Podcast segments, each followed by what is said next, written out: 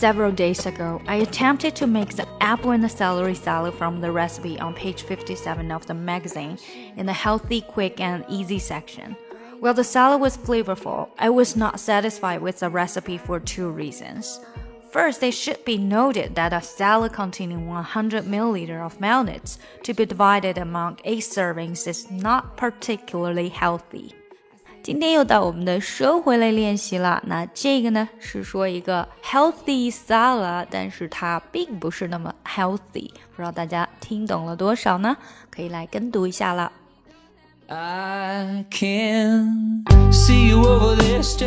更详细的讲解，请点击我的名字查看听力阅读专项提升。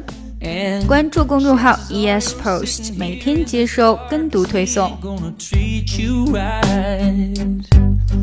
Well, it's a private not my place, but I'm gonna say it anyway. Cause you look like